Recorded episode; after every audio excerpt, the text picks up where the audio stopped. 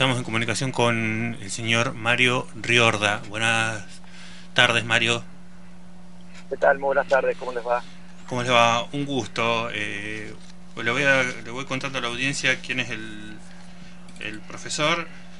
Eh, es el un activista de la comunicación política, ha trabajado en un centenar de procesos electorales, asesorando a múltiples gobiernos y partidos políticos de América Latina en cuestiones de estrategia y comunicación política, especializado en gestión de crisis. Ha participado también como decano en la Facultad de Ciencia Política y Relaciones Internacionales de la Universidad Católica de Córdoba. Actualmente dirige el diplomado en comunicación política de la Universidad Austral y podría seguir con un currículum de media hora aproximadamente. Buenas tardes, Mario, ¿cómo te va? Adrián Barrios te saluda. ¿Qué tal, Adrián? Un placer, muchas gracias.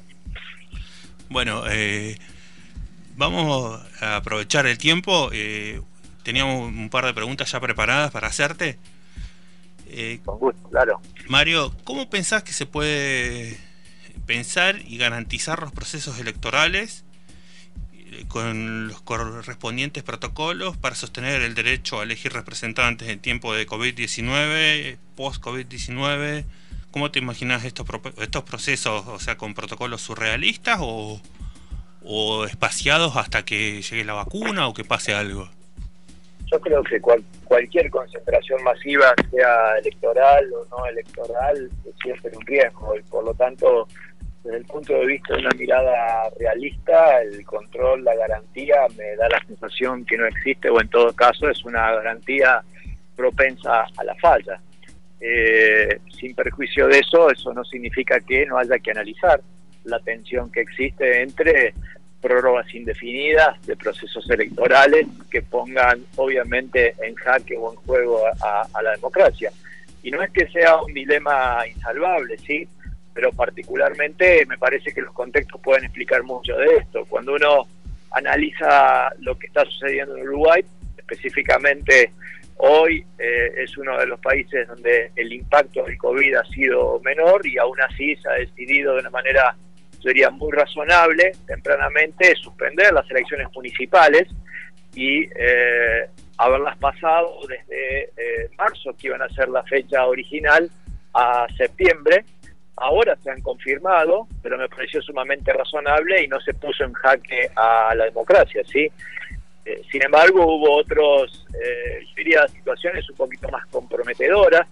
República Dominicana fue un ejemplo interesante, donde hace tres domingos se eligió presidente, pero en un país donde el, pico literalmente empezaba a asomar y por lo tanto los efectos habrá que verlos en estos días, que también vienen en un aumento muy, muy claro. Yo no quiero afirmar que sea producto de la elección, pero es evidente que la elección sí ha influido, ¿no? O tenemos el otro caso, ¿no? Que quizás es uno más problemáticos, donde sí claramente ahí se tensiona la dimensión democrática, o se hace, por lo menos desde mi punto de vista, mucho más potente el análisis democrático, que es el caso boliviano, donde hay una presidenta que en principio venía por muy poquitos meses y que de golpe tras un, yo diría una situación absolutamente polémica, ¿sí? Eh, donde muchos lo catalogan como golpe de Estado, otros no, independientemente de donde uno se para, sí, una presidenta provisoria, por Janine Alves, decidió extender esto, incluso antes de la aparición de la pandemia, y también ahora con la aparición de la pandemia, lo cual está generando un debate muy intenso en ese país vecino, y se le agrega no tan solo el condicionante de ser un gobierno transitorio, para muchos un gobierno de facto, sino además muchos hechos de corrupción quisieron desplomar a esta a este gobierno transitorio, ¿no? Entonces, la verdad es que es un dilema sin salida y me parece que para ser muy específico a la respuesta o a, la primera pregunta, perdón, yo diría que hay que analizarlo contextualmente. Siempre es grave poner la democracia en peligro, pero también es grave poner la salud de miles y miles de personas en peligro. Muy buena, muy muy buena respuesta, Mario. Eh, ahora ya, ya más entrando a lo que es tu disciplina y tu especialidad, eh, ¿cuándo empieza? ¿Cuándo es el, punto de comienzo de una campaña electoral? ¿Hay un momento? ¿Se elige el momento o el momento te elige a vos por algún acontecimiento particular? ¿Cómo ha sido en tu experiencia? Bueno, puede ser de todo, ¿no? Hace mucho tiempo había escrito un artículo perdón por la autorreferencia, digo, pero nobleza obliga eh, significa un clic en mi vida para, para pensar las campañas electorales, ¿no? Porque las campañas están definidas generalmente en un periodo legal de tiempo, que es cuando empiezan. Uno también entiende que antes de esa campaña formalmente establecida hay una pre-campaña.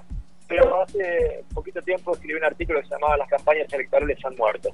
Y, esta frase obedecía, no a instalar una polémica, ni mucho menos no es mi estilo, sino básicamente a profundizar la idea de que el límite de lo electoral es absolutamente difuso y que el concepto de campaña electoral hoy tiene que ver con un flujo de tiempo que prácticamente no varía. Muchos sostienen que las campañas prácticamente no inciden en nada. Hay una tesis que ya lleva muchos años de un autor James Campbell que sostiene que el 90% de las campañas confirma la tendencia que existía antes de que la campaña inicie. Por lo tanto, eh, diría, lo que dice esta tesis es, ojo que las campañas electorales no son tan importantes como creemos, ¿sí? Eh, entonces, pareciera ser que es mucho más importante todo lo que está antes y ahí entonces la pregunta cambia, es no cuando empieza una campaña, sino cuando empieza a gestarse la tendencia antes de la propia campaña electoral. Para muchos es toda una vida, hablando de Dominicana, por caso, por una nota personal, hace 15 años tomé un café con quien resultó electo presidente, no, no tengo nada que ver en esa campaña, pero tomé un café en su momento en Dominicana y él me decía, quiero ser presidente. Bueno, en su cálculo fueron 16 años exactos desde el café hasta que llega a ser presidente, y es un buen número, ¿sí? Hay personas que simplemente le surgen, especialmente, qué sé yo, en la época de que se vayan todos, hay personas que de golpe salen de la nada o eh, desde una especie de, de, yo diría, de instalación previa o situación de fama o, o situación de alto nivel de conocimiento aprovechan y, e ingresan muy raudamente a la política. Hay otros que son productos de acuerdos, ¿sí? que muchas veces no tienen ni remotas chances de ser candidatos y de golpe aparecen. Y usted me dice, no, pero eso es excepcional. Bueno, analicemos el caso del presidente argentino.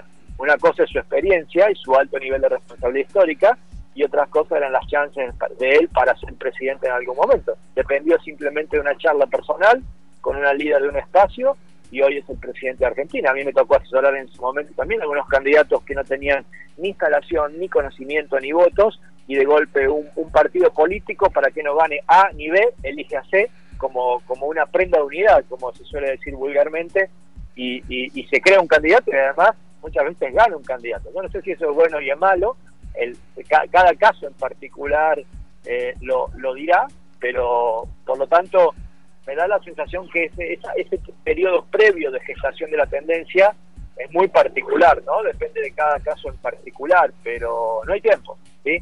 Creo que el, tiempo real es que no hay tiempo. Esa sería la respuesta más exacta que podría dar. Ah, buenísimo, buenísimo. Estás para, analizar la respuesta y, escribirla y tomarla bastante, eh, hacer un análisis bien profundo.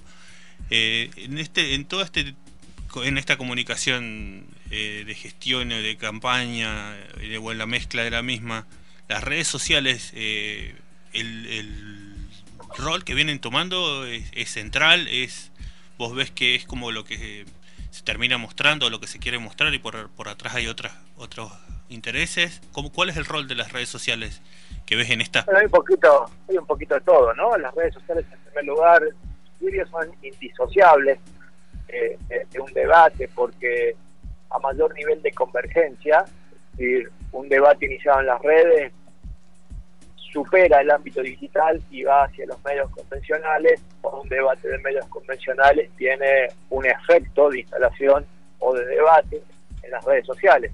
Quito un ejemplo chiquitito. Mucha gente cuando ve televisión tuitea o, o postea o hace algo en relación a las redes, comentando lo que ve en televisión, ¿no? Eso significa convergencia, cuando un contenido, ¿no? digo, circula con su propia dinámica, con su propia narrativa, con su propio estilo, de red a red. Pero es inestimable, ¿sí? Eh, entender que las redes hoy son un, un, actor central. Lo que no siempre queda claro, y por eso digo que es inestimable, son los efectos que tienen las redes, ¿sí? Hay veces que son efectos burbujas, que quedan solo en las redes, en un debate organizado, ¿no? Hay que preguntarse si particularmente, qué sé yo, eh, esta, esta escala industrial de generación de trolls tienen un impacto electoral. Y mayormente está demostrado que el corrimiento de agarrar a una gente desprevenida y que de golpe te instalen como si fuera un chip una nueva agenda en tu cabeza, no existe como tal. Ahora sí, en cambio, está demostrado que el contenido de redes sociales, por más fake news que contenga, no desborda. ¿Qué significa que no desborda? Significa que no va más allá del núcleo de gente que ya de antemano pensaba como pensaba. Pero ¿cuál es el elemento dañino en términos de efecto, por citar solamente esa dinámica? Y es que consolida un núcleo de personas que empieza a creer o argumentar en función de falsedades que no es mayor que la que era inicialmente, pero cuyo sustento, ¿no? cuyo sedimento argumental como núcleo, como tribu, la palabra más exacta para definir los espacios, los núcleos de intereses comunes son tribus, cuyo comportamiento tribal se sustenta o empieza a basarse en un comportamiento falso, en un comportamiento eh, con muy poca evidencia, en un comportamiento dogmático, en un comportamiento sin racionalidad, sin evidencia empírica necesariamente. Entonces, Parece que los efectos son múltiples. En primer lugar, yo diría que el más consistente quizás sea este último que acabo de decir, que es un afianzamiento de, la actividad del comportamiento tribal del votante. Por otro lado, un aumento de la capacidad informativa sin poder discernir claramente qué es verdad y qué no. De hecho, probablemente el concepto de verdad sea un concepto que no exista más. Hoy existe el concepto de verdad, es en plural, no en singular mi verdad es mi verdad, la tuya es tu verdad, independientemente de la evidencia empírica. Entonces, le da una complejidad al mundo de la política o de la comunicación política a la cual no estábamos acostumbrados a, digerir, ¿no? Que es cómo yo si tengo un dato puedo explicarte a vos que sin datos crees algo distinto a mí y no podría ni tengo chance de hacer cambiar tu punto de vista, ¿no? Entonces, eh, eh, yo creo que, básicamente las redes, así como han sido una oportunidad expansiva en términos del volumen informativo, han sido también una oportunidad expansiva de complejizar, de aumentar las distancias de pensamiento, de hacer más visibles las ideologías y por lo tanto, entre otro tipo de cosas, en el extremo más cuestionable, más feo diría de las ideologías, de potenciar los prejuicios y por ende la generación de discursos de odio. Bueno, este, estamos en comunicación con Mario Riorda, experto en campañas políticas. Mario, mi consulta es esta. Para vos, ¿qué es más importante en una estrategia de campaña? ¿Es la imagen, la eh, mecanotecnia en, en, inversión o la acción del discurso? ¿Qué sería el impacto más importante en una sociedad? Todo está junto, yo no lo dividiría, ¿no? Hoy el discurso es imagen, la imagen se transforma en discurso, ¿sí? Quizá diría que lo menos importante, y esto es muy doloroso, sean las propuestas electorales. Tengo un estudio hecho en donde aproximadamente de la oferta discursiva publicitaria en campaña electoral, en promedio en campañas presidenciales, solo el 20% está destinado a propuestas. ¿sí? ¿Qué significa esto? Y bueno, significa de, una u otra manera que, que la campaña como agenda programática yo diría, del debate, de las futuras políticas públicas que, le tocan a, un país, a una ciudad, a una provincia, prácticamente no existe, ¿sí? sino que más bien se discute en personas, estilos, ideologías o capacidades derivadas de esas personas, estilos ideologías. ¿sí? Entonces, eh, yo creo que todo lo que dijiste es importante por igual porque una vez puesto a rodar, de alguna manera es imposible diseccionarlo, es imposible separarlo, es todo lo mismo. Bueno, buenísimo. Este saluda este Gerardo Vivier. Hola Mario, eh, yo soy docente de ciencia política. Este y te quiero escuchar hablar sobre el rol y la ubicación que tienen hoy en la fragmentación los partidos políticos. No te escucho, Gerardo, si, si pudiera... Ah, eh, lo que pasa es que tengo el barbijo con... ¿Ahora? ¿Me escuchás? Hola. Se cortó. Hola, hola. escucho muy bien, ¿eh? Ahora sí. Bueno, yo te quería preguntar sobre qué lugar le das en la fragmentación social eh, a los partidos políticos eh, en una elección. Bueno, yo creo que la, fragmentación social eh, es un fenómeno muy, muy, pero muy, muy potente, ¿sí? con una centralidad, en mi punto de vista, fenomenal, porque la fragmentación social lo que pone en jaque, en mi punto de vista por lo menos, es eh, el concepto de representación, ¿no? Digo, ya que hablamos entre pares, entre politólogos, me parece que, está mutando. Si uno lee a, Bernard Manin, eh, eh, de la primera representación clásica, mental, a la representación de masas y y a la representación sustentada en la imagen, me parece que hoy hay una nueva representación sustentada en, este tribalismo del cual recién eh, hablaba, ¿no? Y, este tribalismo tiene que ver, por lo menos desde mi punto de vista, con la inexistencia de partidos políticos o instituciones sólidas, ¿no? Para citar el, gran concepto de la sociología, que garanticen la representación. Y me parece que en ese sentido la representación está dada mucho más por movimientos o por movimientos con personas. Entonces, este, esta especie de sándwich de movimientos, por un lado, y líderes de esos movimientos, por otro, le han hecho a los partidos políticos. Entonces, tiene una virtud, es que logra una representación rápida. Y tiene muchas faltas de virtudes, que es, por un lado, la inestabilidad. ¿Por qué inestabilidad de la representación? Bueno, porque la característica de los movimientos es que se aglutinan si fuéramos muy, muy, muy exactos, ya que estamos hablando de una radio que, le habla mucho a, un nicho académico, voy a usar la palabra que corresponde, agregan intereses, ¿sí? Eh, más que aglutinar, hay una agregación de intereses. Entonces, se agrega muy rápidamente en torno a demandas concretas. ¿Y cuál es el problema? Como generalmente las demandas concretas no son respondidas o correspondidas, esa agregación rápida genera también una frustración rápida. Y el efecto es muy evidente que no pasaba con los partidos políticos. Un partido político podía ganar o perder elecciones y solía mantener su identidad, ¿sí? cada tanto la cambiaba, pero en un periodo de largo plazo, y, seguía representando gente, cada tanto cambiaba su electorado, pero todo en largo plazo. En cambio, los movimientos aglutinan rápido y pierden rápido, ¿sí? porque siempre están trabajando sobre demandas concretas. O bien, en todo caso, con un liderazgo que muchas veces también suben y bajan, ¿no? Digo, eh, yo tuve que definir la época, le llamaría la era de los consensos precarios. Los consensos no duran como antes, suben y bajan, ¿sí? Eh, Alberto Fernández llega al 90% y de golpe baja al 60%, y pierde 30 puntos en un mes o gana 30 puntos en un mes. No es un problema de Fernández, es un problema del mundo, ¿sí? Entonces, en este problema, o en este en, en esta cuestión, ¿no? Esta, esta tribalización sociológica que, evidenciamos tiene que ver también con la falta de estructuras de representación sólida que antes, sin lugar a dudas, eran los partidos políticos, por lo menos para la mayoría. Tiene que ver con que están acá movimientos que son efímeros muchas veces y que siempre demandan cosas concretas. Y tiene que ver también con que esos movimientos siempre exigen liderazgos y los liderazgos están casi siempre hoy en un sub y baja. Comparado al 2007, el promedio de liderazgo en América Latina estaba en torno del 60% de aprobación. Hoy cualquier liderazgo, más allá del efecto de la pandemia, hasta hace un año atrás estaba en torno a un promedio del 30% y había liderazgos con muchísimo menos de eso en América Latina. Es una rareza, ¿sí? Nunca ha sido una tendencia esta, esta semejante oscilación, pero claramente esto explica también esta compartimentación, si, me permiten la expresión, de la sociedad. Qué bien, eh, gracias Mario por el comentario. Eh, deja varios eh, digamos, varios hilos sueltos para mí.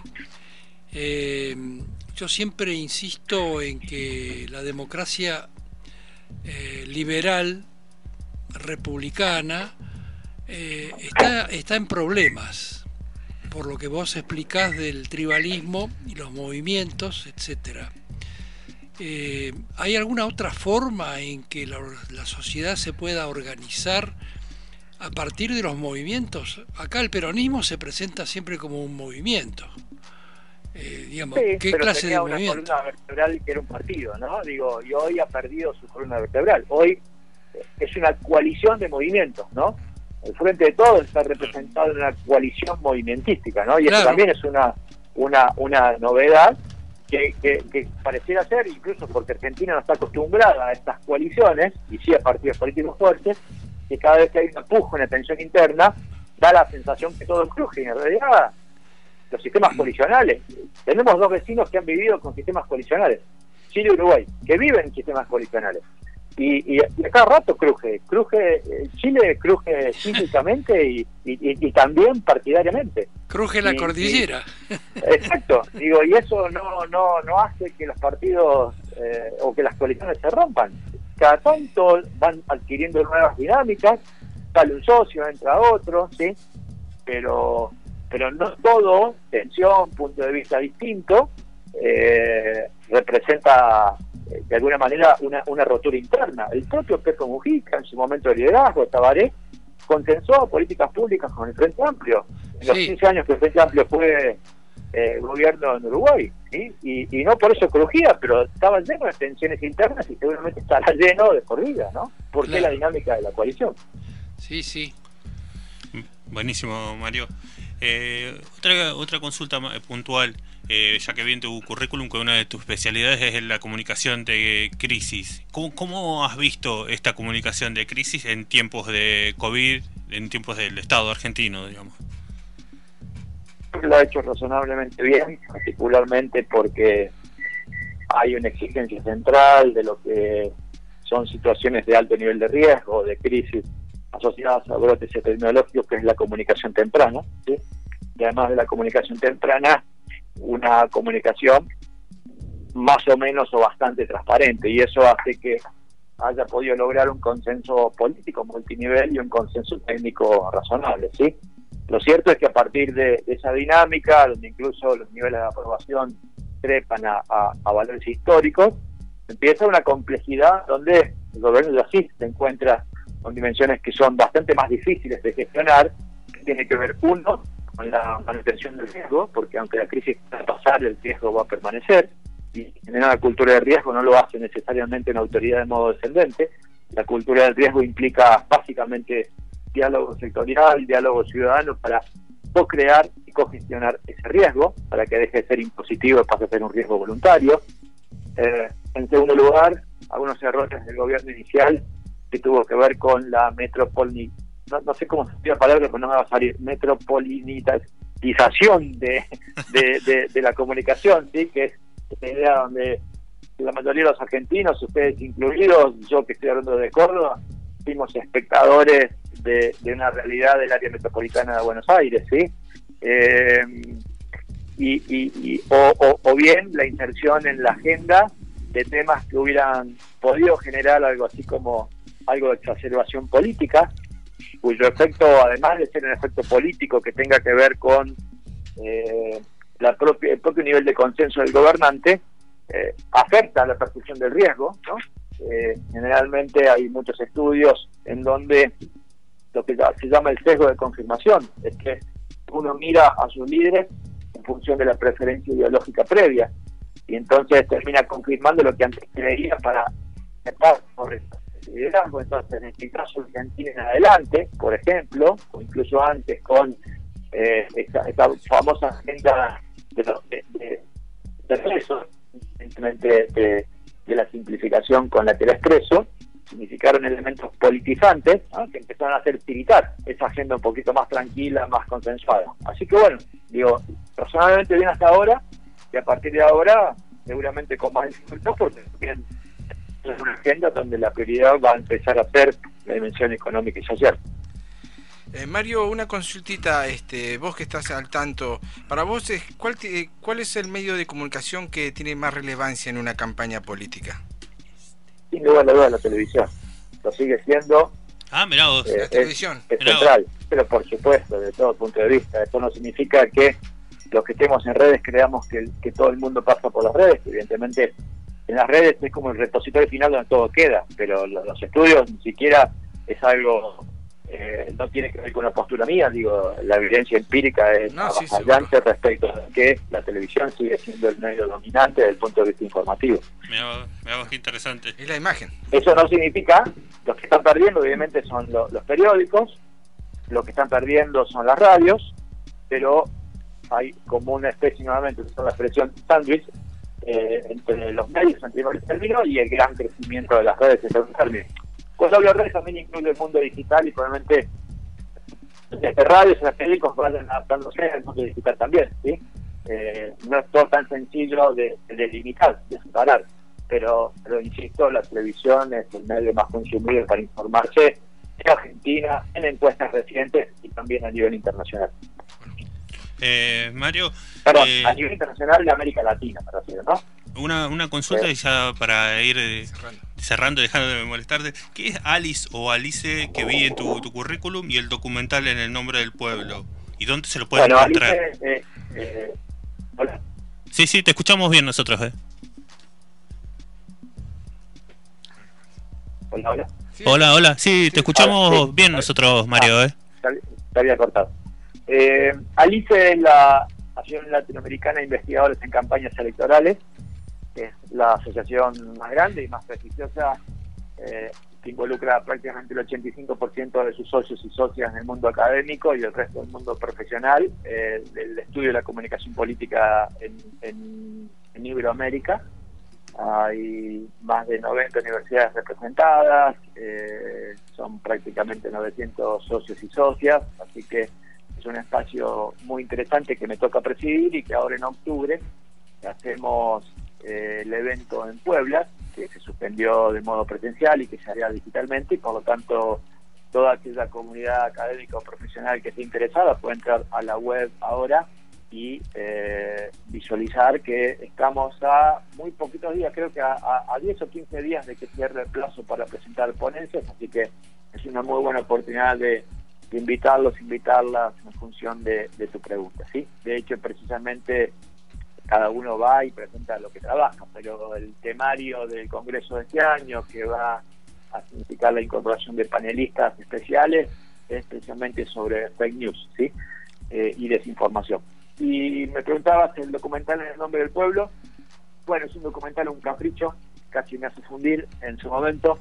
es un documental donde trabajaron casi 50 personas en dos años.